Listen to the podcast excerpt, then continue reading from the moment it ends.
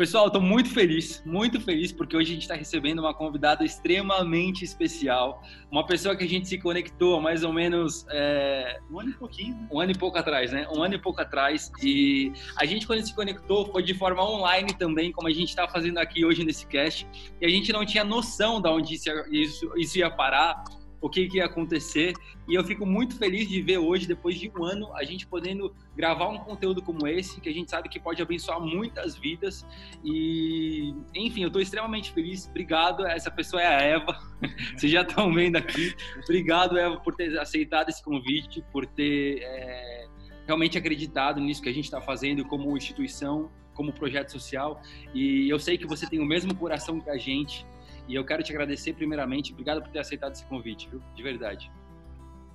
Eu que agradeço pelo convite, né? Eu fiquei muito feliz quando vocês mandaram mensagem. E é, né? Faz um ano já, passou muito rápido, muitas coisas mudaram, como a gente estava conversando. Nossa vida mudou completamente Deus ele tem colocado várias coisas para que a gente venha crescer cada dia mais. E eu sei que, que hoje vai ser muito aprendizado, não somente para vocês que estão ouvindo, mas para a gente também que está participando, aprendendo um com o outro. E eu estou muito feliz de estar aqui. Amém, amém. Que bom, eu também. Gente, só para apresentar um pouco o time, então, para a gente saber quem está nesse podcast, você está ouvindo aí como áudio. Eu sou o Bubu, então eu sou o presidente da Construid. Aqui do meu lado está Leonardo. Leonardo.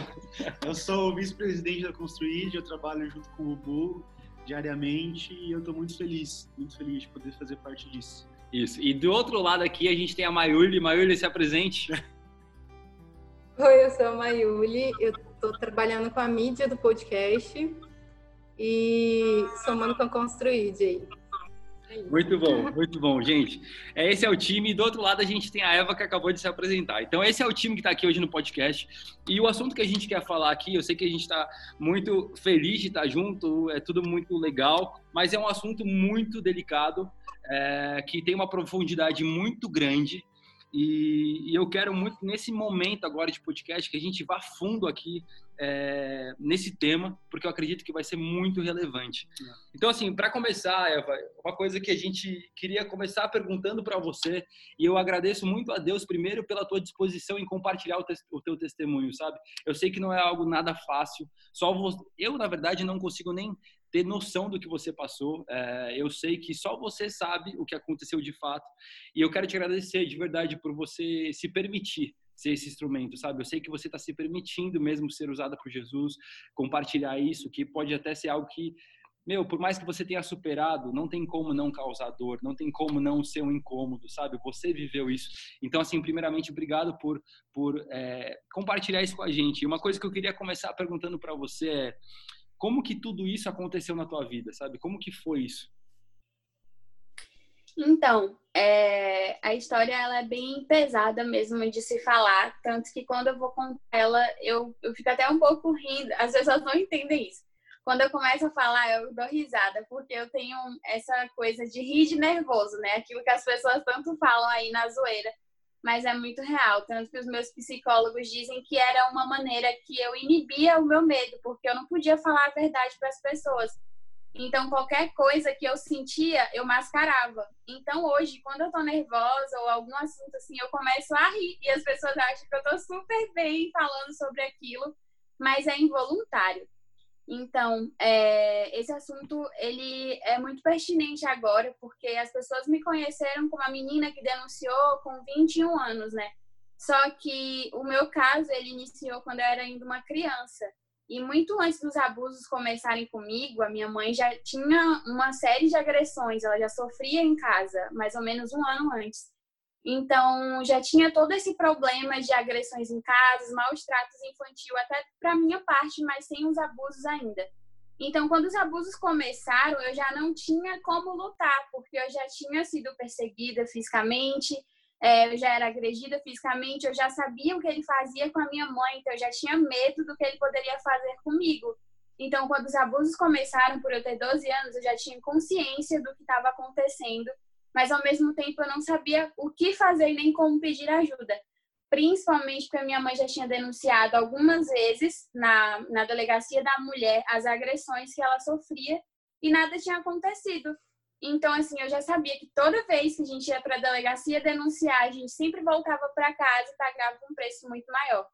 Então, quando começaram esses abusos, que ele começou a ameaçar minha mãe ainda mais, dizendo que ia matar ela e coisas assim, eu começava a ficar desesperada, porque eu pensava, a única pessoa que eu posso falar é minha mãe, mas se eu falar para ela, ela que vai sofrer as consequências. Então, assim, o medo, ele aprisiona a gente de fato, né? Principalmente quando mexe com o psicológico de uma criança. E foi exatamente o que aconteceu comigo. Com esse medo, além das, das reações físicas, né, que eram horríveis, eu também não conseguia pedir ajuda para minha mãe e não conseguia pedir ajuda para ninguém. Então foi muito pesado porque o que poderia acontecer em um ano é, e acabar ali naquele primeiro ano aconteceu por muitos e muitos anos, né? Com 13 anos a gente foi para a delegacia, eu fiz uma denúncia, meu padrasto ele descobriu, eu fui para a delegacia, retiramos a queixa e por ele ser uma pessoa muito conhecida lá na minha cidade, assessor de político e tudo mais, acabou que nada deu e ainda se perdeu. O caso se perdeu, não aconteceu nada, ninguém foi visitar a minha casa e eu simplesmente retirei a queixa, sendo uma criança e ninguém imaginou que eu estava sendo coagida ali. Então, o que poderia ter sido resolvido em um ano, com 13 anos eu já estaria livre, demorou um monte de anos, demorou nove anos e só com 21 anos que eu vim ser resgatada. Por isso que eu digo que a campanha do Maio Laranja ela é tão importante também para conscientizar as próprias crianças que estão em casa, porque elas vão ter medo de pedir ajuda. Mas se elas verem pessoas que conseguiram de fato denunciar e sair daquela realidade, elas vão ter coragem sim. No meu caso, eu não vi ninguém. Eu achava que todos os meus amigos viviam felizes, que ninguém nunca tinha passado por abuso nenhum, que as famílias eram felizes, que tudo era um conto de fadas. E quando eu denunciei com 21 anos novamente, eu descobri que, vai, de 10 amigos que eu conheço, 7 tinham é, uma família de pais agressores, de mães que bebiam também e agrediam, uma infância horrível. E três ou quatro deles eram abusados, inclusive meninos. Então, se fosse falado na nossa escola, se fosse falado até na televisão mesmo, mais abertamente, com certeza um ia contar para o outro, porque isso que eu estou falando é de grupo de melhores amigos. Então, assim, muito bom que hoje em dia já está sendo falado, muito bom que hoje em dia a gente já tem campanhas, mas muito mais do que dizer, como eu sempre digo, vai lá, denuncie, você é forte e tudo mais, a gente precisa falar. Pessoas como você passaram por isso e conseguiram sair dessa. Então, mesmo que seja para crianças em si, eles têm noção disso, ainda mais agora que as crianças estão tão envolvidas com a tecnologia e com tudo mais. Eles se sentem mais unidos e até que como participam de uma comunidade, né? Desses vídeos do YouTube que eles acompanham, as pessoas mais famosas. Se essas pessoas famosas que falam para a criança e que conduzem eles, né, para essas comunidades falarem, olha, estamos aqui com você, se alguma coisa acontecer, com certeza esse número iria baixar. Com certeza.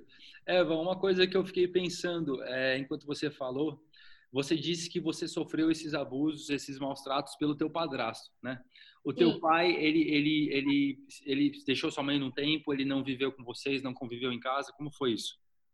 Então, é, meu, meu pai, na verdade, foi só um namoro com a minha mãe e ela não quis dizer, né? Naquela época, ela não quis dizer que estava grávida e tudo mais, então ela foi morar em outra cidade e simplesmente foi. Ela naquela independência, assim, não, eu vou conseguir ter uma filha sozinha, eu não vou falar para ele porque ele não vai querer. E isso para ela foi uma vergonha, mas ao mesmo tempo ela disse: "Ah, eu sou livre, independente, eu vou viver sozinha".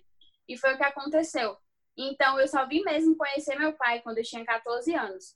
E o pior de tudo, a forma que eu conheci ele é que choca muita gente, né? Porque foi justamente o meu padrasto que foi atrás dele, descobriu o endereço, descobriu tudo, me levou para São Paulo e o primeiro contato que eu tive com meu pai, dentro do carro, meu padrasto falou assim: agora a gente está indo conhecer seu pai.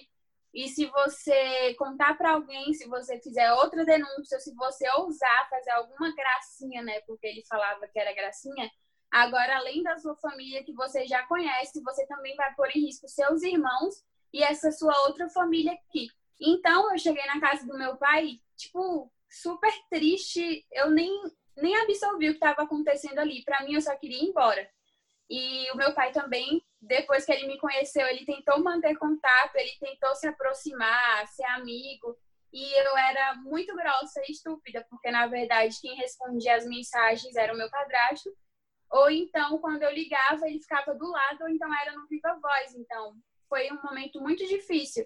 Tanto que o meu pai, ele veio me conhecer mesmo, estar comigo depois da denúncia, que ele veio de São Paulo com a minha tia. E eles ficaram muito tempo lá na minha cidade, eles cuidaram de tudo, só foram embora mesmo quando estava tudo bem, quando ele já estava preso e quando psicologicamente também ele estava melhor. Caramba, que forte isso.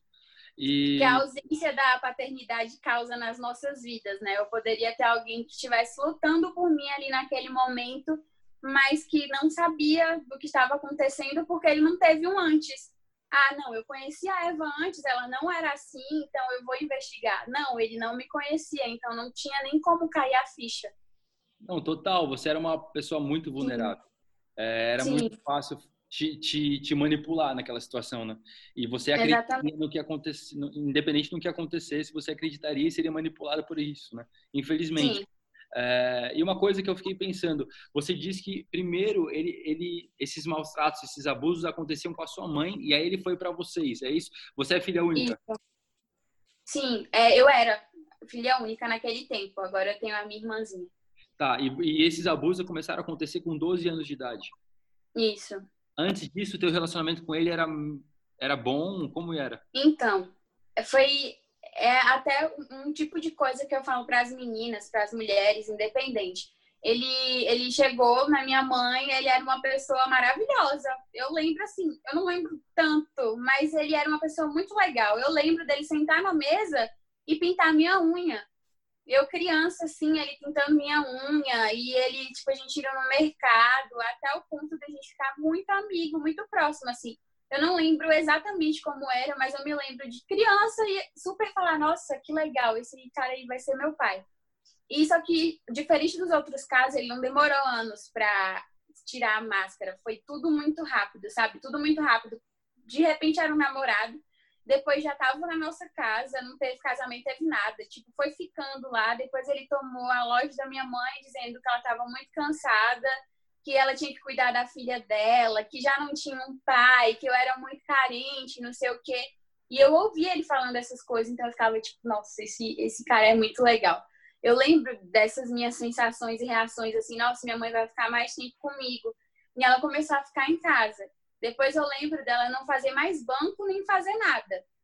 E depois disso passar, eu já lembro dela sendo obrigada a voltar a trabalhar e ele que não ia mais para lá, entendeu? Só que aí o dinheiro já estava todo com ele, ele já sabia tanto que entrava, tanto que saía, ele sabia os gastos, sabia de tudo. A segunda fase foi ela não precisa de babá, ela não precisa de que ninguém cuide dela, porque agora tem eu que posso cuidar dela e tem você, a gente pode revezar. E aí eu fiquei sem babá. Aí, nesse período que eu fiquei sem ninguém em casa, ele também tirou o pessoal que limpava, o pessoal que ajudava minha mãe. E aí, eu que comecei a fazer as coisas. Ok, a cidade já era para uma menina fazer as coisas em casa, só que na minha realidade foi um choque. Porque, assim, primeiro ele tirou a pessoa que cuidava de mim para que eu pudesse ficar sozinha com ele, mas até então ele não fazia nada comigo. Depois ele começou a me colocar para arrumar uma casa inteira e eu não tinha, não sabia fazer aquelas coisas. E aí que começou a, a perseguição psicológica que eu falei para vocês. No sentido de eu me sentir super burra, ou que eu tinha que arrumar a casa inteira para quando minha mãe chegasse, e coisas assim.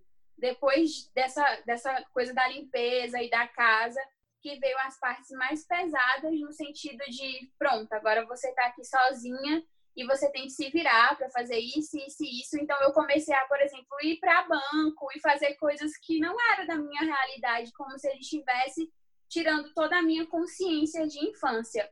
E o último estágio foi sair da escola que eu, que eu estava há muitos anos, né? Com amigos, com recursos psicológicos, a escola que eu já estava adaptada a minha vida inteira e eu fui para uma escola pública. Então, quando isso aconteceu, lá eu não tive nenhum apoio psicológico assim, eu só fui tirada. Toda a realidade que eu tinha da minha vida com a minha mãe, tranquila, com todas essas pessoas, porque além de ter alguém para cuidar de mim, alguém para limpar a casa, elas eram minha família, porque minha mãe trabalhava muito. Então eu lembro delas o quê? Assistindo filme comigo, eu pedindo para elas dormirem lá um dia, é, ajudando a minha mãe também nas carências dela, né, por ela estar em outra cidade e tudo mais. E ele tirou todo mundo que estava ao nosso redor.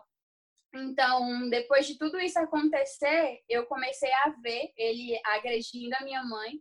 E eu lembro que no início ele pedia muita desculpa, tipo, ai não, desculpa, mas foi porque você me fez perder a cabeça.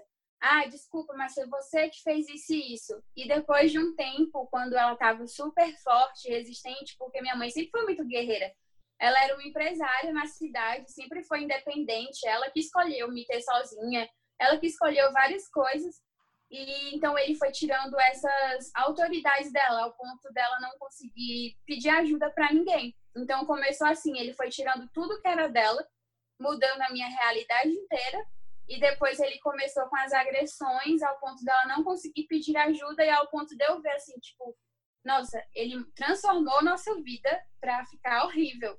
Para quem que eu vou pedir ajuda? Porque se eu só tenho eles dois e minha mãe já é atacada por ele, qualquer coisa que eu fizer aqui não vai acontecer. Tipo, qualquer ajuda que eu pedir, qualquer pessoa que eu gritar, não vai acontecer nada.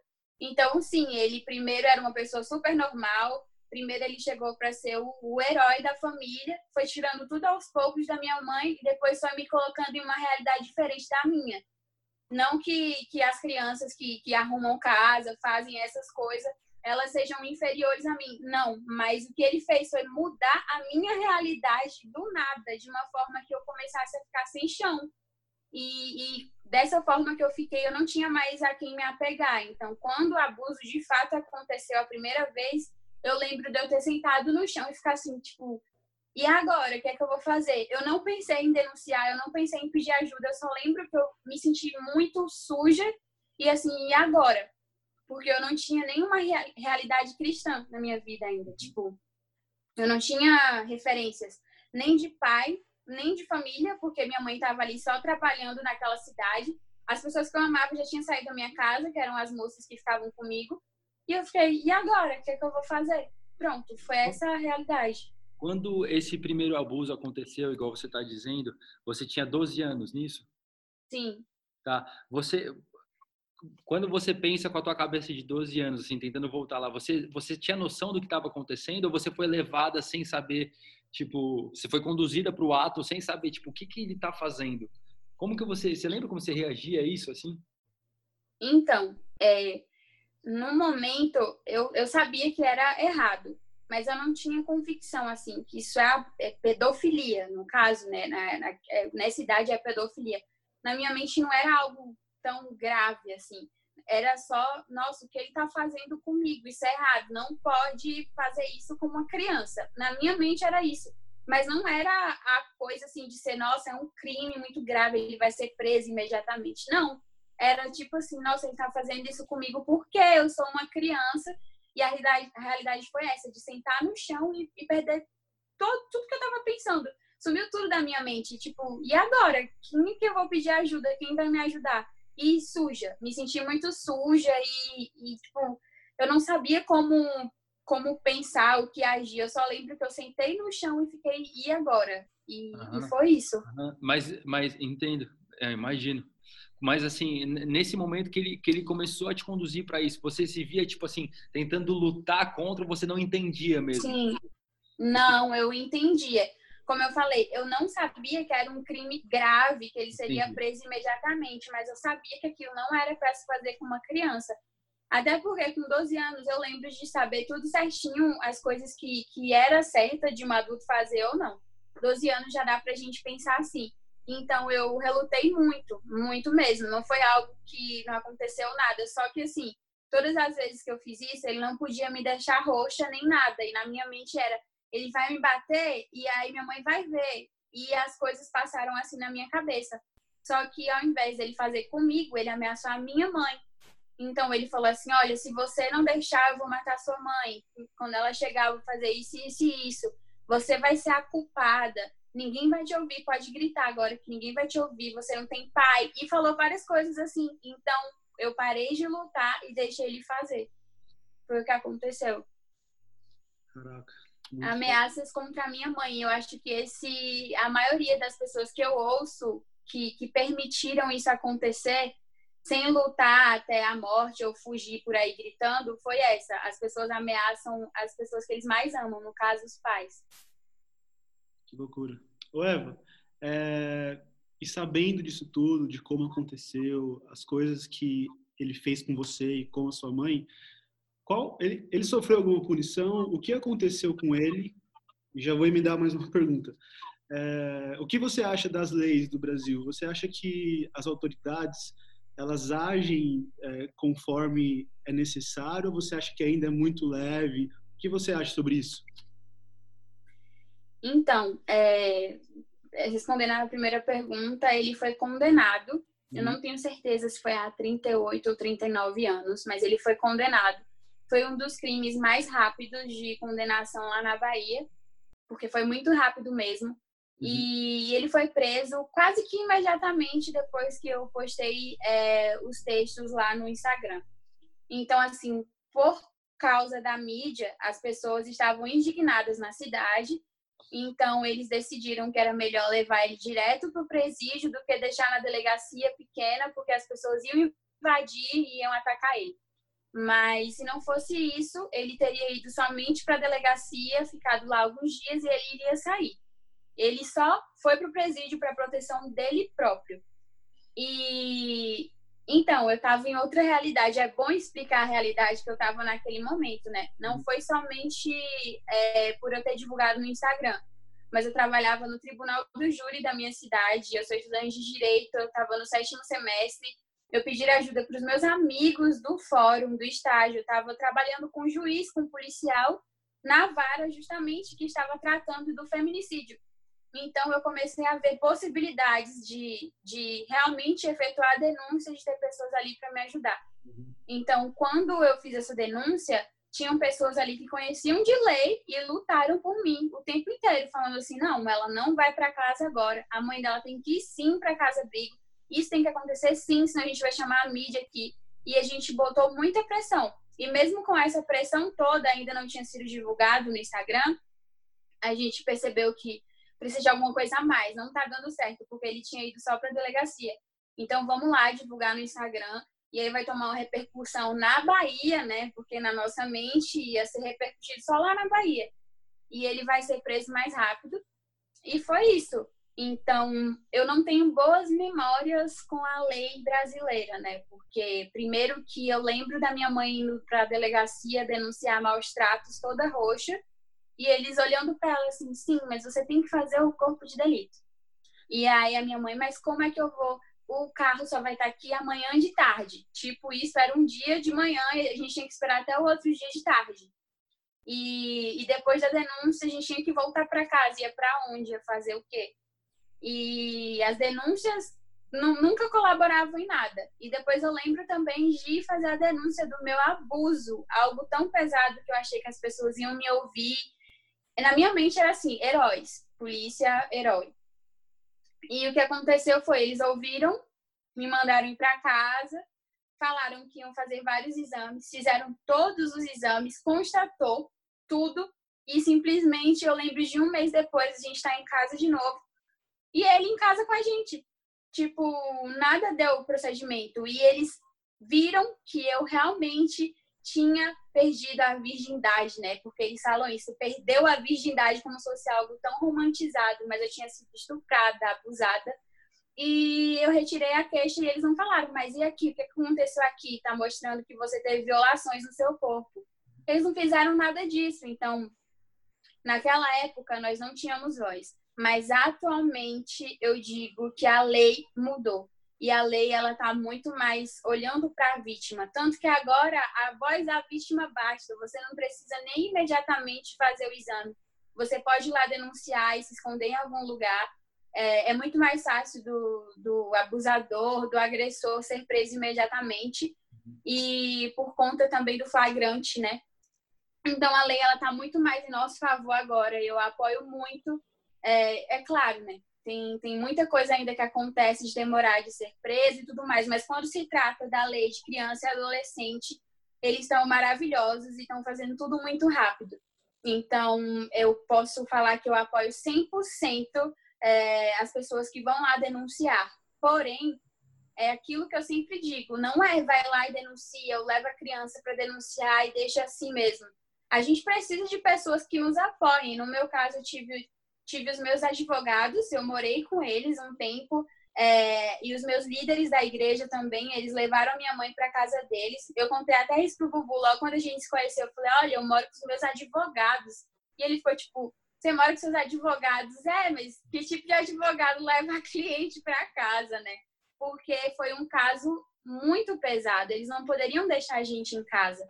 Para vocês terem ideia, a delegada mandou a gente voltar para casa. E nessa mesma noite ele foi para nossa casa e invadiu a casa justamente por isso que ele foi preso imediatamente, porque ele estava quebrando uma medida protetiva. Então, se a gente estivesse lá, ele tinha encontrado a gente e sabe-se lá o que ele iria fazer. Então, assim, a lei antes, para as pessoas que denunciaram antes, que têm muito medo, realmente frustrou. Tanto que eu tinha muito medo de denunciar, eu tinha muito medo de delegacia, porque eu sabia que nada ia acontecer. Mas agora, desses últimos tempos para cá, é o nosso maior refúgio, sim. A gente consegue denunciar e a lei ela tá trabalhando de uma forma muito rápida. Mas não tem como dizer que ela vai trabalhar sozinha, porque ela não vai. É preciso de pessoas como a Noélia, a Tami, o Helder, que fizeram isso por mim. E a gente também tem que ser esse meio de ajuda na vida de outras pessoas, né?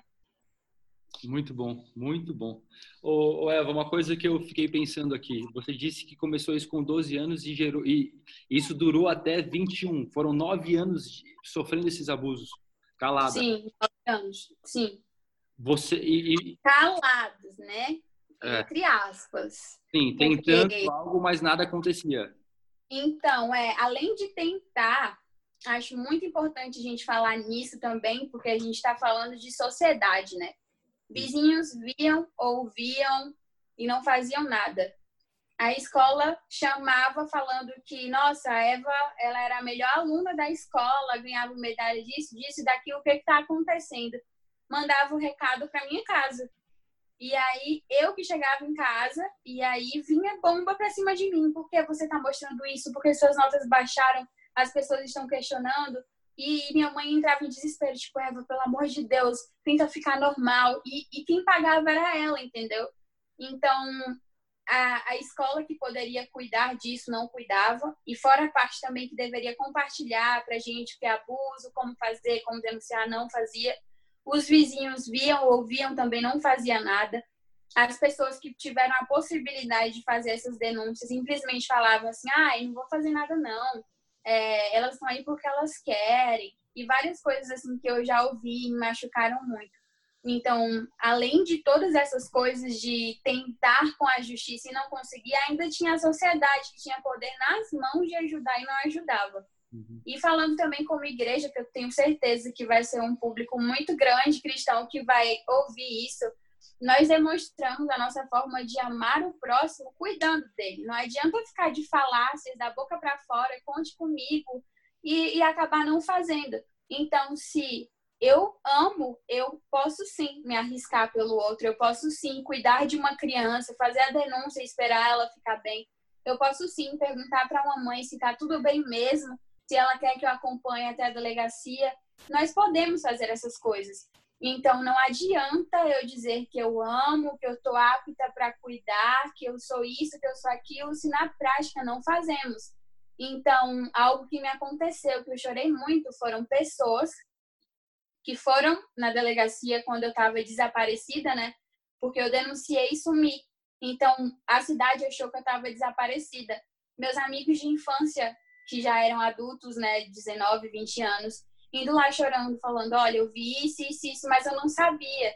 É, acontecia isso quando a gente estava junto, mas eu não sabia que aquilo era agressão, eu não sabia que aquilo era abuso. A Eva não ia para os trabalhos com a gente. Então, foram mais de 40 testemunhas falando várias coisas que nem eu mesma lembrava que tinha acontecido comigo. E eles falando assim: eu realmente não sabia. Então, essa falta de informação é, fez com que demorasse muito mais.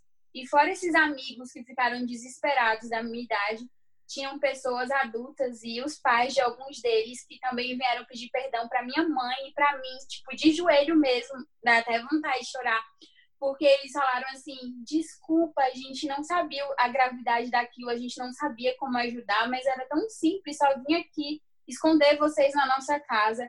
E, e eles ficaram muito desesperados. Então, é muito importante a gente falar do papel da sociedade, porque é muito bonito eu aparecer Maio Laranja, diz que sim, denuncie, você estará salvando a vida de alguém. Mas que adianta você pegar o celular, ligar, o, o, a autoridade vai na sua casa, o conselho tutelar vai na sua casa, a criança vai ter medo de denunciar de fato, o pai, o abusador, vai falar de fato né, que, que foi uma mentira. E se não encontrar vestígios ali, porque são, é pouco tempo que fica no corpo né, da criança os vestígios, e aí vai ficar por isso mesmo. Ou então, se for agressão, algum tipo de agressão contra a família, a mãe pode simplesmente dizer que não, foi um mal entendido. Então não adianta esse vai lá e denuncie, denuncie. Não, você precisa segurar na mão de fato e aconselhar da melhor forma possível, ou até mesmo se, se dispor né, a liberar a sua casa, um espaço para que essa pessoa fique. Ô Eva, muito bom. E eh, pensando nisso até que você está dizendo, duas perguntas aqui para você. Qual, é, quais são os sintomas que uma criança que sofre abuso ela começa a demonstrar e também como conduzir essa criança a como instruir ela da melhor forma, sabe? Sim, então, é, como eu falei lá, né, lá na minha escola, eles começaram a perceber. Minhas notas baixaram muito.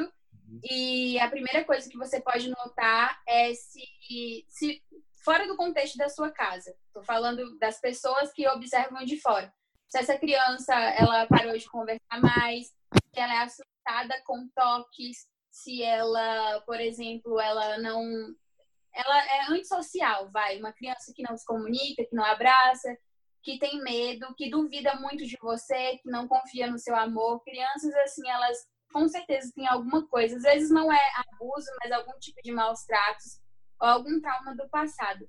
E para quem está em casa, uma família, por exemplo, uma mãe que não saiba, ou até mesmo um pai que mora com mais alguém, para saber exatamente, é, principalmente sobre banho. É, uma coisa que eu estudei muito é se ela tem vergonha de tomar banho, se ela passa a ter vergonha de passar na sua frente de toalha, por exemplo, se não quer se trocar na sua frente, ou até mesmo coisas que elas acham que é normal por exemplo, toques indevidos nos pais ou nos animais ou tendências sexuais. Do nada a criança começou a aprender ou saber sobre essas coisas e também desenhos, né? Minha irmã, ela não foi abusada, mas ela passava por esses momentos na nossa casa das agressões, das torturas e tudo isso. Ela participou vendo de tudo isso. E os desenhos dela, ela desenha muito. Eu acho que, que Bruno e Léo, vocês já devem ter visto no meu Instagram lá os desenhos da minha irmã ela desenha muito e na época ela desenhava várias bolas pretas de trovão e, e criança gritando e coisas assim, coisas sem sentido, mas muito escura. Então seria bom também entregar e, e falar assim uma brincadeira se for na sua casa, né? Desenhe aqui suas emoções. Como você está se sentindo agora e a criança ela vai expor isso. Como eu participei de como eu fazia psicologia pública, na verdade, não fazia, né? os psicólogos que cuidavam de mim eram públicos, porque a gente precisa da psicologia forense para tratar o caso, que é o psicólogo lá que vai ver se eu estou mentindo mesmo, se eu não estou inventando, e eles ficam de trás para frente fazendo tudo aquilo.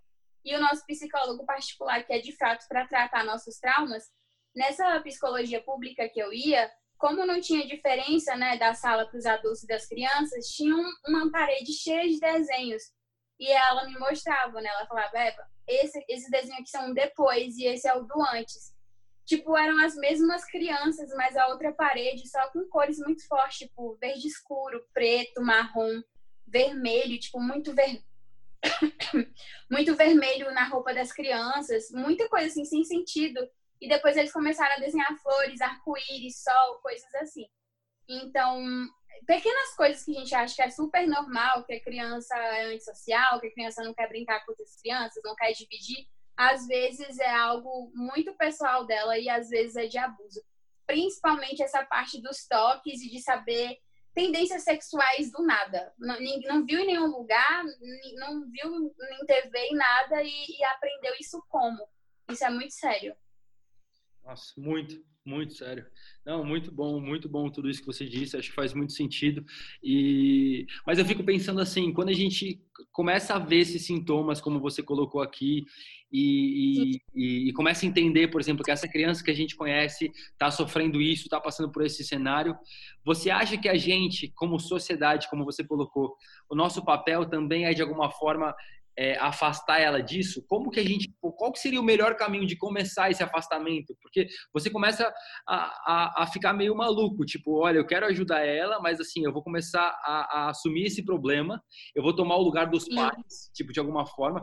Como que faz isso, sabe? Não é muito, não é uma linha muito tênue, assim, muitos... É bem complicado. Eu falei do, dos sinais, né, e acabei não falando os meus sinais todos por exemplo, na escola foi quando as minhas notas baixaram, mas em casa eu engordei muito. Uhum. Eu comecei a comer descontroladamente, porque olha o que passava na minha mente, eu preciso ser muito feia para essas coisas não acontecerem mais comigo. Isso que passava na minha mente. Então eu comecei a comer um monte e eu passei a me odiar. Por exemplo, eu não jamais ia tomar banho de piscina de biquíni, eu jamais queria brincar com os meninos. Eu, eu era muito arisca. Então, essas coisas, assim, é, era para perceber, né? Pessoas de fora perceberem também essas coisas. Então, esse tipo de comportamento, até de vestes, ou menino ou menina também, a gente já pode tomar como, como um sinal. E esqueci a outra pergunta que você fez.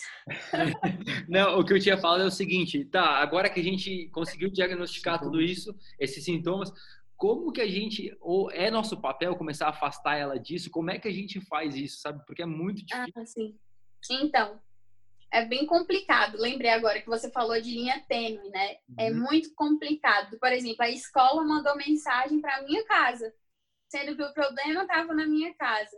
Então, eu acho, eu acho não, né? Mas o correto é começar a observar essas coisas e chamar o aluno chama o aluno na sua sala, conversa com ele está acontecendo alguma coisa.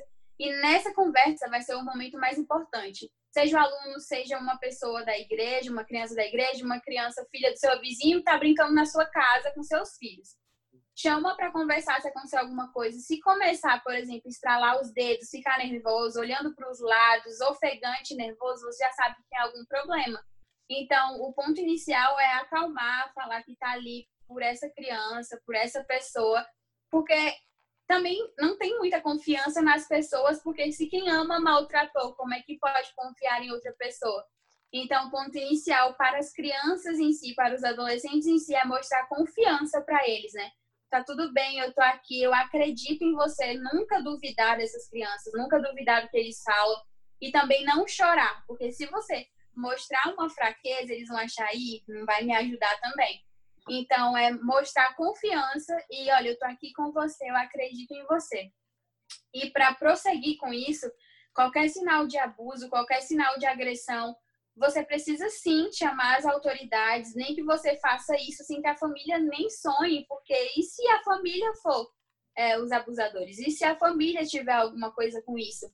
Então, é, contactar o conselho tutelar, as autoridades mais próximas, conversar mostrar os sinais que estão acontecendo, principalmente se você conseguir gravar a criança falando sem ela perceber. Coisas assim vai ser muito melhor. Agora, se a criança começar a contar que aconteceu alguma coisa, mas ter super amor e super tranquilidade, tipo, ah, minha mãe não sabe, meu pai não sabe, e se abrir com você e não for eles os abusadores, você termina tudo senta com os pais, fala que é muito difícil de contar isso, fala a verdade, mas tenta fazer um combinado deles não forçarem a criança a contar detalhes, porque isso acaba com que frustra e eles não querem contar mais nada por vergonha. E também contactar as autoridades mais próximas. E o principal, tratar essas crianças com um psicólogo, né? Porque uhum. precisa. São traumas irreversíveis quando não são tratados. Sim, muito bom, muito bom. Hoje, é é, por todo o contexto que você colocou aqui para a gente, que você sofreu e tudo mais, você consegue hoje discernir alguns, alguns pontos na tua vida que você tem que lidar por causa desse histórico? Tem coisas que você olha, você fala assim, olha, isso eu vivo, eu tenho que lidar com esse problema por causa disso. Você consegue discernir? Sim, sim. É, por no meu caso não, não ter sido só abuso, né? Tinha muita agressão e violência doméstica eu tenho muito medo de, por exemplo, eu tenho medo da minha mãe casar de novo, coisas que, que as pessoas não, não acham, né? Que eu, que eu sinto medo. Eu sinto medo disso, não por mim, mas porque eu penso, minha irmã é pequena. Então, se ela casar de novo e alguma coisa acontecer, eu também penso, a minha mãe ainda está vulnerável psicologicamente, então eu tenho medo por ela. E por mim a mesma coisa. Será que vai ficar tudo bem se eu casar? Será que vai ficar tudo bem me relacionar com alguma pessoa? E também pelo fato da violência doméstica, eu, eu tenho medo de, de qualquer tipo de violência na rua. Então eu sempre acho que eu estou sendo seguida por alguém. Isso já passou mais, muito mais. Estou muito mais tranquila. Estou viajando sozinha, fazendo várias coisas sozinha. Mas, por exemplo, medo é, medo de Uber, medo de homens, assim, sozinha no meio da noite. Eu sei que as mulheres já têm, mas o nosso medo é muito maior. É tipo, meu Deus, o que, é que eu vou fazer? É já preparar uma rota de fuga? Nada tá acontecendo, é só o tio do pão passando ali, já passou uma rota de fuga na minha mente e várias coisas. Eu posso fazer isso, posso gritar, posso pular ali e nada tá acontecendo. E também no dia a dia, por exemplo, eu pego um caso não é normal, mas um caso que está sempre frequente, por exemplo, o da Bel, que passou na televisão, que eu até falei com vocês, uhum. é, as pessoas estavam vendo os vídeos dela e falando, nossa, que mãe bruxa, que absurdo, que não sei o quê. Só que na minha mente foi, meu Deus, ela tá em casa agora, ela tá com a mãe dela agora, o que, que eles estão fazendo com ela? E eu já entrei em choque e eu comecei a passar mal, de enjoo mesmo, e, e de, de passar muito mal fisicamente e não ter nada a ver comigo, mas eu me coloquei no lugar dela. Então, assim, um dos sintomas mais graves que eu tenho até hoje, que eu tenho tratado, é a crise de ansiedade. Então, eu fico ansiosa por muito pouco, eu tenho crise por muito pouco, às vezes uma memória, às vezes uma lembrança. E é muito mais forte que a gente, né? Então, a gente precisa de apoio de psicólogo, sim. As pessoas têm muito preconceito, principalmente na igreja, mas a gente precisa sim de psicologia, a gente precisa de apoio de pessoas que nos amam e a gente precisa descobrir a nossa verdadeira identidade, né? Que uma frase que eu sempre uso todos os dias é: eu não sou aquilo que fizeram comigo, eu sou aquilo que eu me tornei hoje, entendeu? Somos o que fazemos para mudar o que fomos no passado, então isso não vai mais me, me atacar e interferir em nada na minha vida. Muito bom, muito bom. Hoje, é, você, eu acredito que você seja uma das pessoas que mais levanta essa bandeira a nível até nacional, em função de tudo que você viveu. E você se sente confortável nessa posição hoje, ou para você ainda é um dilema? Tipo, eu, eu, eu, sei, eu sei do meu papel, mas ao mesmo tempo não é fácil. É, às vezes eu também não quero estar nessa posição, ou para você é tranquilo, você fala, não, essa sou eu e eu preciso continuar. Então, é, ano passado na verdade, faz um ano e pouquinho, né, que eu tô livre. Então, assim que eu fiquei livre, é, eu precisei ir para a TV para poder, até que o meu caso fosse condenado mais rápido, né? Eu precisava que ele fosse condenado mais rápido, então eu fui para a TV e me expus de uma maneira absurda. Só que depois disso, eu comecei a ser chamada para palestras, entrevistas e coisas assim. E eu estava me sentindo bem, porque quanto mais eu falava, mais livre eu era. Parecia que a minha voz, as minhas dores estavam sarando outras feridas. Só que chegou um tempo que as pessoas começaram a cobrar muito do meu perfil e cobravam posicionamentos e cobravam, ah, do mesmo jeito que a gente ajudou nessa história, você tem que ajudar. Ah, por causa disso começou um ataque enorme nas minhas redes sociais, porque eu tinha que estar em todos os momentos ajudando todos os casos e divulgando todas as pessoas. Então, assim, eu comecei a ficar muito mal com isso. É como se eu não desse conta do meu Instagram, não desse conta dos relatos das meninas que mandam e-mail o tempo inteiro. E aí eu cansei e desativei tudo e, e fui modificando tudo na minha vida. Aí eu decidi que eu ia trabalhar, eu fui trabalhar, ia trabalhar todos os dias e tive uma vida normal, assim, até que eu percebi que aquele era o meu chamado, né? Cuidar de outras vidas e e eu precisava, não que fosse obrigatório, mas eu entendi e aprendi que as minhas dores elas, elas iriam ser cura para outras pessoas, né? Então, demorou um pouco para cair a ficha e eu também fui muito sugada no início por pessoas, não as pessoas que me amavam, mas a, a mídia em si. Então, agora eu aprendi é, a quantidade certa, né, do quanto eu devo dar para a mídia, o quanto eu devo, não quanto eu devo ajudar, né? Porque eu devo ajudar sem limite mesmo, o máximo que eu puder eu estar ajudando, divulgando e compartilhando. Mas saber se colocar na condição de vulnerável também. Eu fui vítima, então eu também sou vulnerável nesse assunto. Até aqui é o meu ponto e eu não posso ultrapassar. E quando eu aprendi isso, foi tudo mais leve, eu fiquei mais tranquila e hoje eu consigo ajudar muito mais garotas, em grande proporção também, né? Muito bom. Não só individual para cada uma. Muito bom, muito bom. É... Cara, que animal, que conteúdo incrível, né, pra gente. Incrível, muito, muito bom ouvir tudo isso. Muito bom. É, é... Porque assim. Ai. Fique em paz. Acidentes de trabalho. É, acontece, ao vivo você é uma pessoa que viveu tudo isso de forma tão intensa e também é tão recente. E é não te, não tem como não ver Deus e o agir do Espírito Santo em tudo isso. Porque tipo é tão recente ainda tudo que aconteceu mas olha onde você está hoje sabe? Olha que Deus fez já até agora. Olha como você está bem sabe? É, é eu, eu, eu, só eu só, só consigo ficar muito feliz e muito esperançoso para aquilo que você ainda vai viver sabe, por aquilo que você ainda vai fazer aqui na Terra. É, eu, eu já vejo o, o nível tão grande de, de, de, instrumento que você se tornou, sabe? Nas mãos do Senhor para esse tema, mas eu sei que é só o início. Eu quero te encorajar mesmo aqui agora a, tipo, a te dizer assim, permanece, sabe? Porque ainda o que o Senhor vai fazer com você, através de você, é tão grande, é tão absurdo, sabe? E, e hoje, eu sei que é, é, muito forte dizer isso, mas a palavra do Senhor diz pra gente ser grato e, e, e permanecer feliz em todas as circunstâncias, né? E eu acho Sim. que hoje você pode olhar para trás também, mesmo num cenário de tanta tristeza, de tanta dor, você consegue ver algo bom de tudo isso, né? Tipo, Deus, eu sei que eu não desejo isso para ninguém, eu só eu sei o que eu passei, mas assim, se alguém precisava passar, glória a Deus por isso, porque eu também entendi quem eu sou. Hoje eu tenho uma identidade em você e eu sei o que eu posso fazer, né? Eu consigo eu consigo ler tudo isso assim enquanto você fala, sabe? E, e eu fico muito feliz de te conhecer, de ouvir isso de perto assim. Ai, amém. Eu creio nisso. Fico muito feliz também. Amém, glória a Deus. Gê, oh, oh, Eva, para a gente acabar isso daqui, você, você conseguiria deixar alguma frase, algum pensamento, algo para a gente finalizar esse, esse, esse momento aqui? Sim. É, antes de mais nada, dizer que apesar do que eu falei, né, da justiça no passado, não ter feito o que deveria, não ter feito seu trabalho, é, eu quero dizer que atualmente a justiça ela mudou muito, então a lei ela está sendo muito mais rápida e eficaz nessas condenações, nos julgamentos e em tudo mais. Então não desista. E se não tiver pessoas que te ouçam na sua casa, ou se o problema for na sua casa, peça ajuda para amigos, para pessoas mais próximas, porque eles estão tendo esse conhecimento agora, a propagação, a divulgação das leis, das campanhas. E se uma pessoa te dizer não, vai para outra e mais outra, só não desiste, porque uma hora ou outra você vai encontrar uma pessoa que vai te ajudar de fato.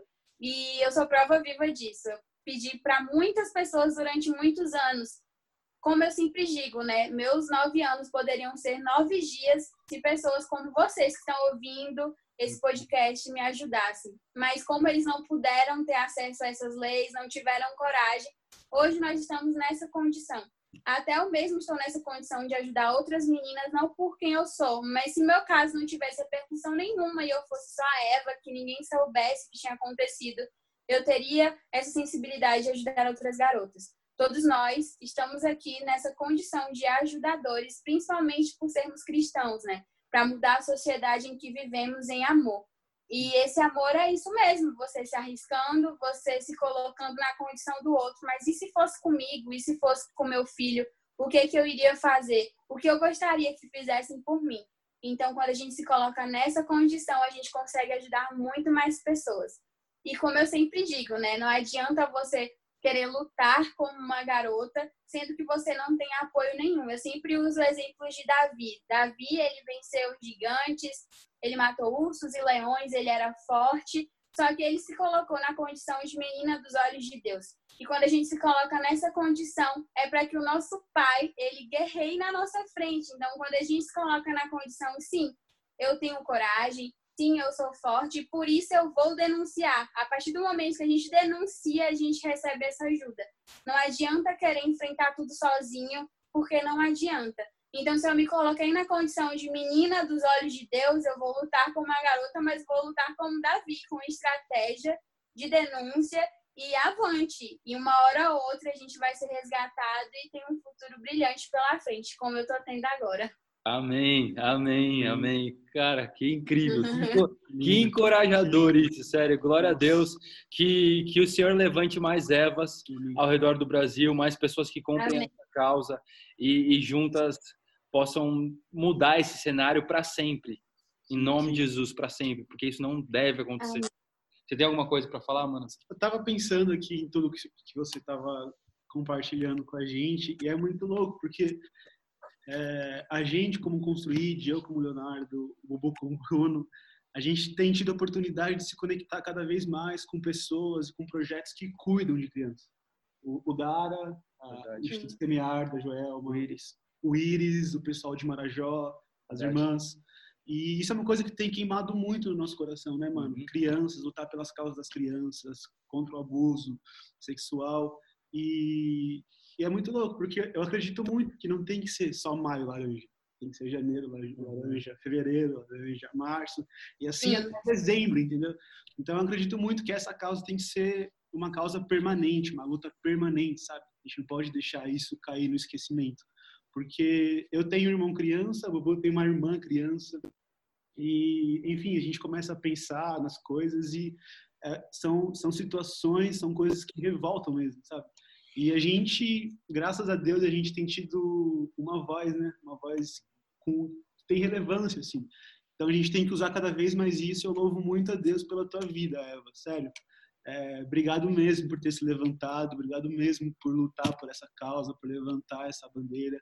Eu quero te abençoar e te encorajar muito. Continua, continua, porque o que você tem feito, o que você tem lutado, o que você tem enfrentado é muito pesado, mas ao mesmo tempo é muito forte, muito relevante e, e é como você falou, já tem acontecido mudanças, né? Nas leis, nas pessoas, as pessoas têm tido cada vez mais entendimento de empatia, o, né? o quão sério é isso, empatia. Então, muito lindo. Muito obrigado por compartilhar, muito obrigado pelo tempo. É, eu tenho certeza que isso vai vai até encorajar pessoas que vão ouvir isso e vão Verdade. ter coragem de, de denunciar, de, de, de, lutar por isso também. Sim. Então, eu só queria te agradecer e te encorajar. Continua, conta com a gente. É, a gente está muito junto e Deus te abençoe demais. Demais. Amém. Eu que agradeço vocês. Estou muito feliz por essa iniciativa e sei que vai ajudar muitas pessoas, né? E Sim. também pessoas que não passam mais por isso, e que querem, além de querer ajudar, também tem pessoas que passaram por isso e não sabem como tratar seus traumas. Então, tem gente que já é casado, que já tem uma vida normal, mas que tem alguns traumas da infância, alguns traumas que, que vem refletindo na fase adulta que não consegue entender e acha que já não precisa mais de psicólogo, que não precisa mais de tratamento, que não precisa mais de uma sessão de cura interior mesmo, e sendo que se colocar isso para fora, se conversar, se, se pedir ajuda para alguém, isso vai melhorar muito futuramente, né? Então, é de suma importância, eu fico muito feliz de fazer parte disso. Amém, amém.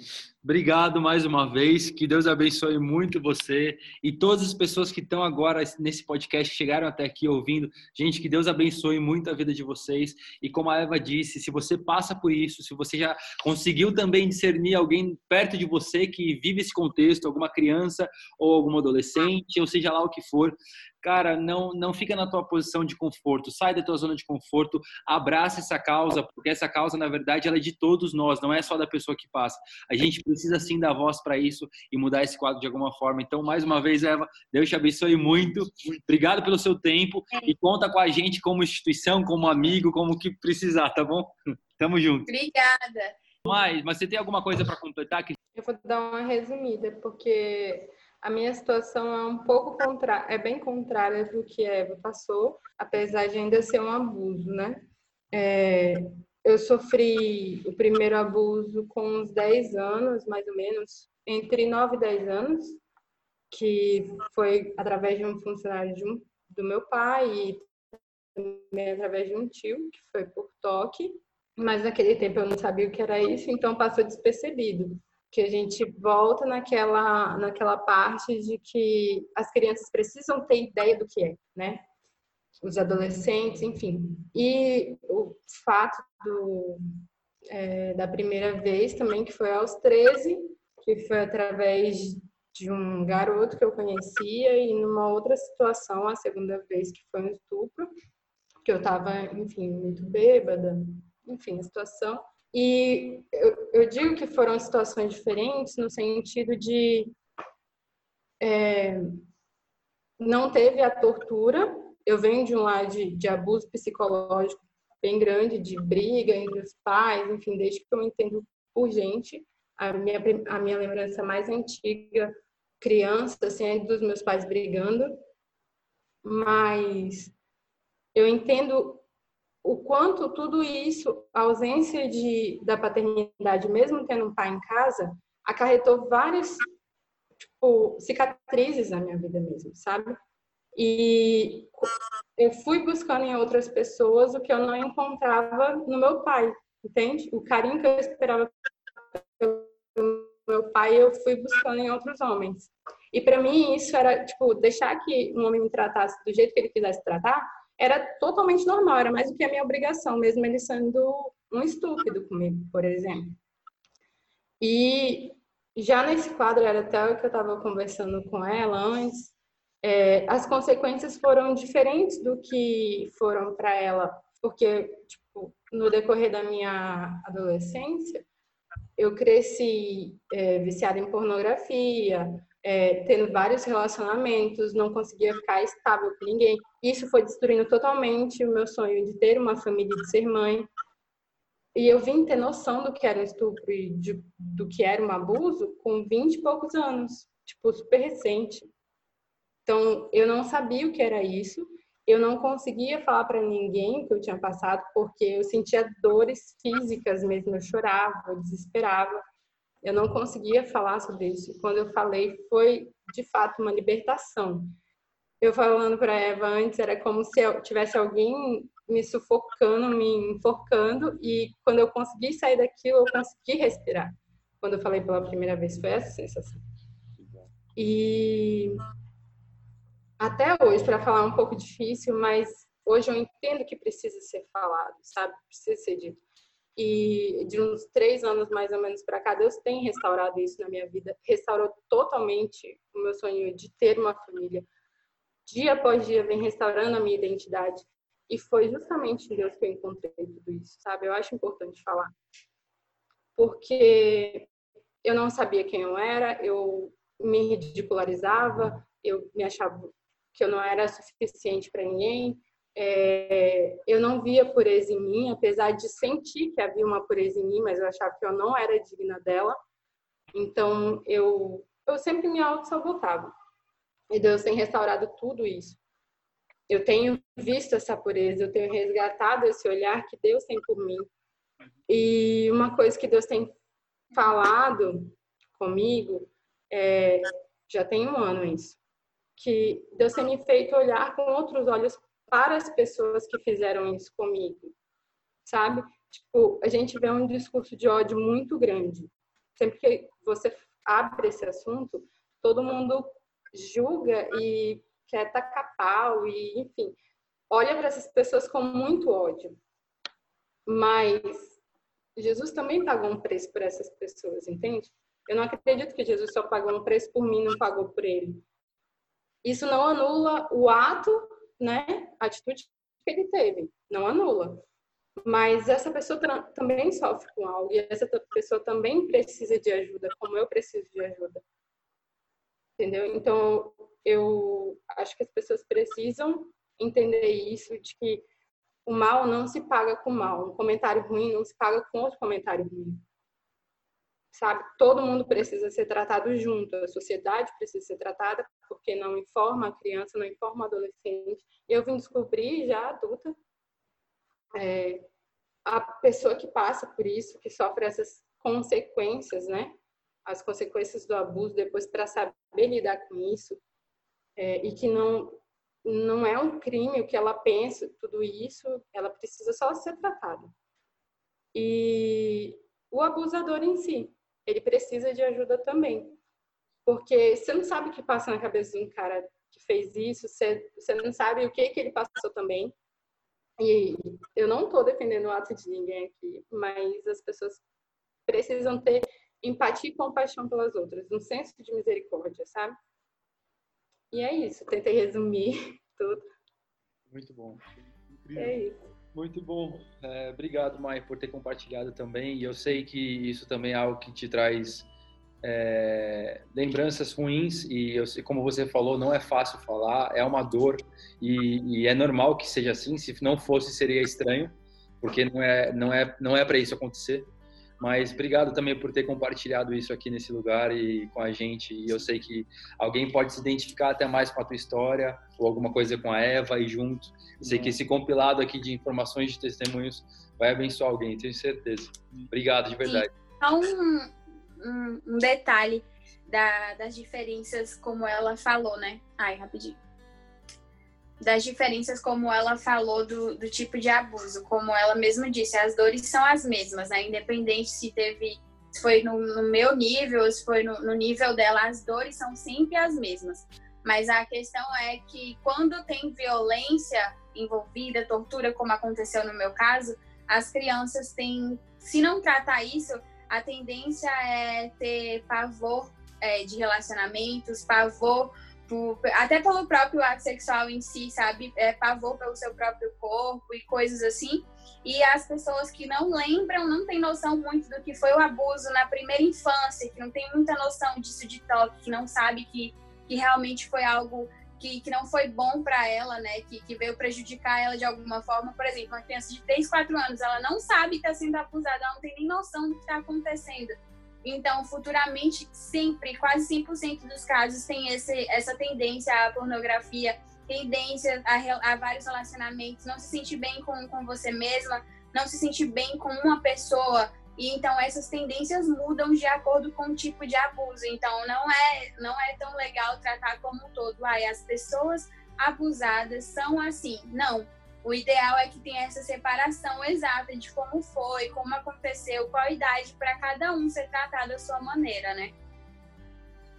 Muito bom. Com certeza. Com certeza. Cada caso é um caso e a ah. gente precisa analisar ele de forma profunda para entender o porquê, como resolver, qual a melhor forma, como abordar. E porque é uma coisa extremamente delicada que, que, que, na verdade é, envolve todo mundo, né?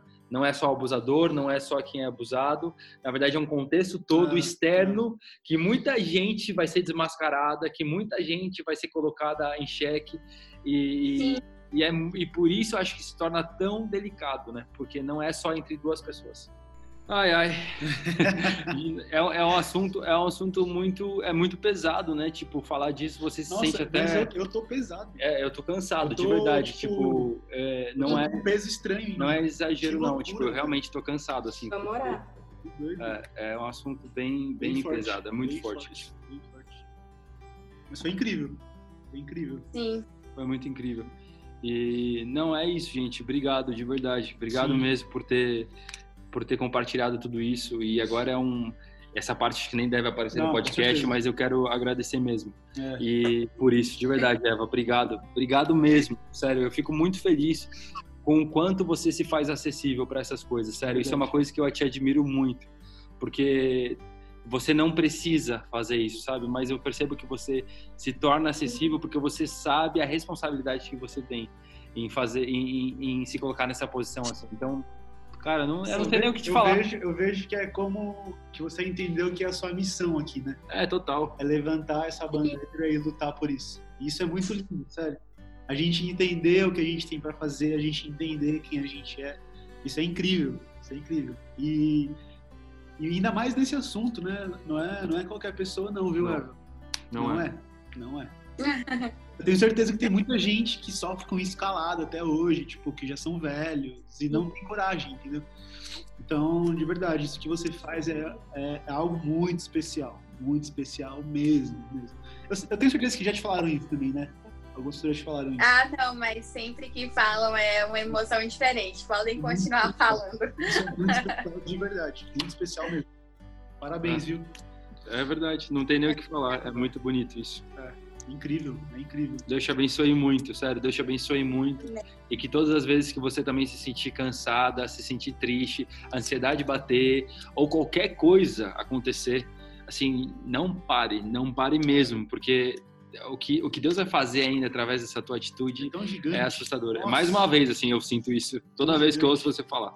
Então, de uma, de uma forma ou outra, glória a Deus que muita coisa também aconteceu e te levou para um nível hoje de maturidade, de entendimento, de renúncia, de entrega, de vulnerabilidade, onde eu só consigo ver o Senhor, sabe? Tipo, em tudo isso, sério. E o que o Senhor tem preparado para você, tipo, o que Deus o que Deus preparou para tua vida, nessa vida que, que há por vir, sabe? Que está por vir, é uma coisa tão gigantesca que assim, eu acho que quando a gente estiver lá, se você, a gente não vai se lembrar, mas talvez se você pudesse se lembrar e tantas outras pessoas iriam olhar e falar, Deus, obrigado também por eu ter passado por ir, por tudo aquilo, porque eu sei que tudo aquilo me levou a uma dependência tão grande do Senhor, a um amor tão grande pelo Senhor, que assim, talvez se eu não tivesse passado, eu não teria construído esse relacionamento também.